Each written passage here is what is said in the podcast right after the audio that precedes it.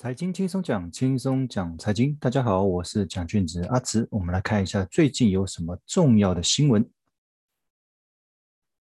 第一则新闻：亚洲炼油厂苦恼过剩问题。哦，其实亚洲的疫情还算蛮严重的。啊，我现在讲的大概是呃东北亚、东南亚这一块，尤其是东南亚最近又变严重了。啊，那因为变严重了，那我的实体经济的嗯、呃、移动。或者是需求上面就会比较少，那比较少的话，对亚洲炼油厂来讲，它的供需上面它就不需要炼那么多油，因为用的量并不多嘛，所以他们会担心过剩的问题。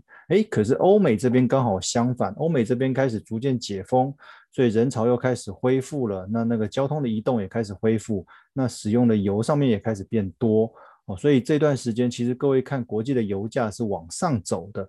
哦，甚至已经突破了七十块，已经在要挑战下一个八十块。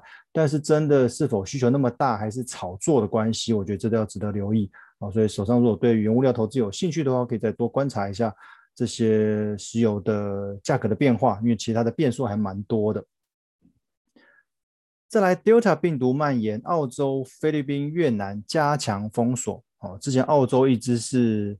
呃，防疫的模范生哦，那现在有一些城市哦，也暂时短暂的封锁。那菲律宾、越南也是一样。那因为这个 Delta 病毒实在是传播的速度太快了，现在全世界都在担心这个病毒啊，包含台湾哦。之前屏东那边也有发现有 Delta 病毒进到台台湾来哈。那这个会牵涉到之后，人家常常提说，我们接下来是不是要跟疫情共存？因为如果一直会有新的。变种病毒产生的话，像我们现在在施打的疫苗，是否以后有可能变成每年都像流感一样，每年都必须要必须要施打？那我们出门是不是被迫都一定要戴着口罩？我觉得这可能性还蛮大的。所以，呃，或许过去的那种生活日子，我们已经回不去了。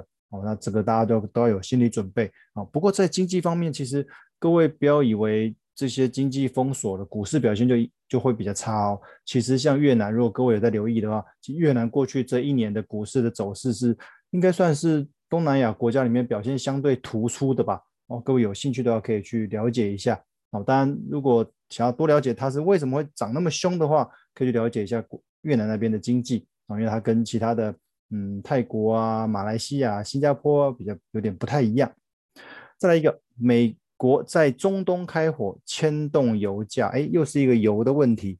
因为美国对伊朗有制裁，所以他在中东的一些国家，呃，针对伊朗的民兵有发动一些攻击哦。因为你各位也知道，如果中东今天有什么战争的话，对油价的影响是比较大的。那通常有战争的话，甚至会某某油田炸掉，那油价就会往上。只是各位可以发现，拜登在就任到现在，大概这半年多的时间，他大部分时间都比较。焦点都聚焦在美国国内的疫情哦，如何让那个疫情降温？那如何刺激国内的经济发展？哦，比较对于国际的事情较少涉猎。那就算有，他通常也不太会特别去讲，不像之前那个川普对国际的事物特别感兴趣哦，特别想要变成那个头版的新闻哦，所以他自己在推特会讲一堆话。哦，不用等开记者会，各位都发现看到他推特就知道他接下来要做什么事情哦。反而是，嗯，拜登这边在国际事务较少琢磨，反而是在国内的部分啊。不过这件事情也影响到了油价。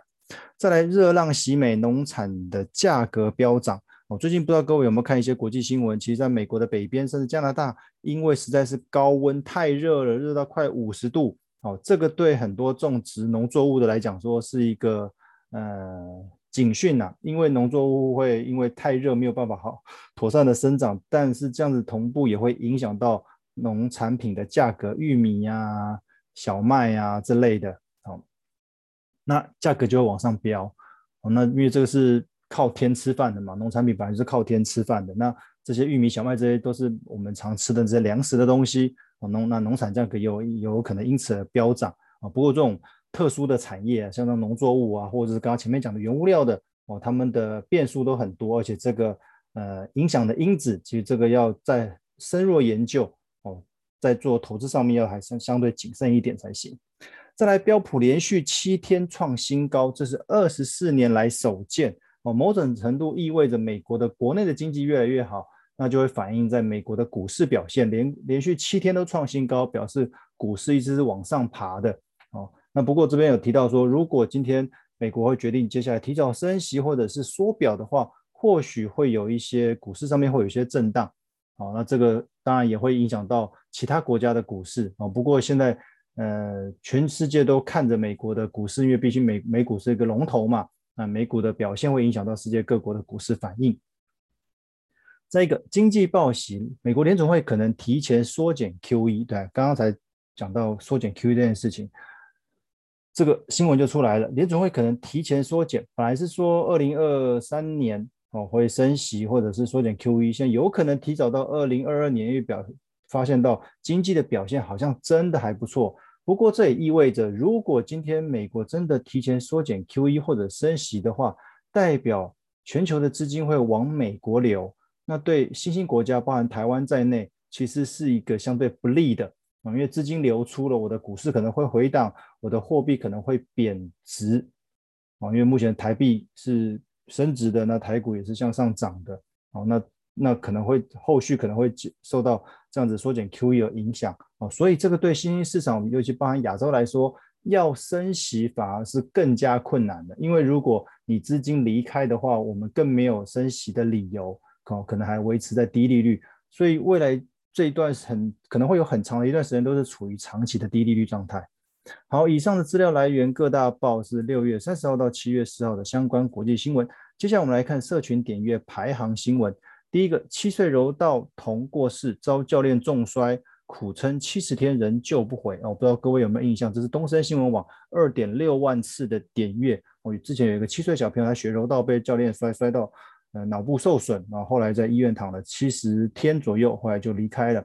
哦，所以这种小朋友的运动，有时候这个也是要注意，但这个教练或许要负些责任呐、那这个就留给司法去判决了。我觉得小朋友还蛮可怜的，所以我们在有时候是小朋友运动的时候的运动伤害，可能要家长这部分可能也要多留意一些。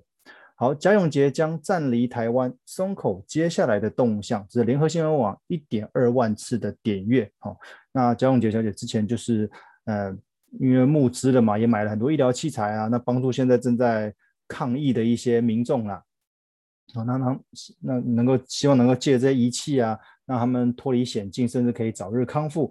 那我相信台湾的善心人是真的蛮多的啦。哦，那他只是做起了一个带头的作用，后续还是会有很多人捐款或者呃出钱出力的。那希望台湾整个的疫情能够控制下来。再一个，彰化的防疫旅馆火警造成四死，其中三个房客，一个消防员殉职。这联合新闻网的一万次的点阅。哦，那这不知道各位有没有看过那个《火神的眼泪》这部片？哦，这个应激啦。哦，那其实真的消防员的工作还蛮辛苦的，再加上现在疫情期间，消防员在打火，所以也是要戴口罩，所以就是包得更紧密，他们呼吸啊什么就是更不方便哈、哦。那又又要救火，那救救火除了救火之外，也要救人哦。我印象中消防，那这次这个彰化这件事情，他的那个房子也蛮高的，好、那他听说打火打到凌晨两点多，我、才把火扑灭，暂时扑灭。哦，对，那这个，嗯。火用火的部分还是要小心一点，好，那当然这留待后续是看是这是呃人为疏失造成的呢，还是什么原因？好，华南市场千人 PCR 检测四十一人阳性，今早紧急封闭哦清销哈，这是 ET Today 的三万次点阅，哇，这个新闻的点阅人次也多了些，因为一次暴暴增了四十一人阳性哦，这个很多人网友在想说啊，糟糕，又又开始变多人阳性了，那。七月十二号的解封到底有没有机会呢？哦，不过这个传统的市场真的，而且这是传统市场的集散地，这个人一定非常多哈，因为各位吃的水果、蔬菜什么都是从这边在分销出来的，所以这个这样子的的地方的聚集的人是一定多的。但是为了各位的民生，哦，为了各位的吃，又不得不不不聚集，所以这些。这些辛苦的那个市场的工作人员，我觉得早日去筛检，甚至早日打疫苗，我觉得还蛮合理的。那希望在呃双北这几个大的那个市场，哦，能够赶快这个疫情可赶快冷却下来。这个路透社报道，郭台铭、台积电和上海复星签约初步采购疫苗协议。这联合新闻网的一万次点阅哦，据闻这个好像有好消息，最快可能八月 BNT 的疫苗就进来。当然希望能够进来疫苗越多越好了。那一方面或许可以让大家有所选择，第二方面让让我们整个台湾的那个施打率能够提高。好，那那也希望台湾的疫情能够降，赶紧降温，赶紧回到比较正常一点的生活。好，以上资料来自社群媒体的大数据分析思维策略，时间一样是六月三十号到七月四号。以上就是这一段时间的一些财经跟社会新闻的分享，谢谢各位。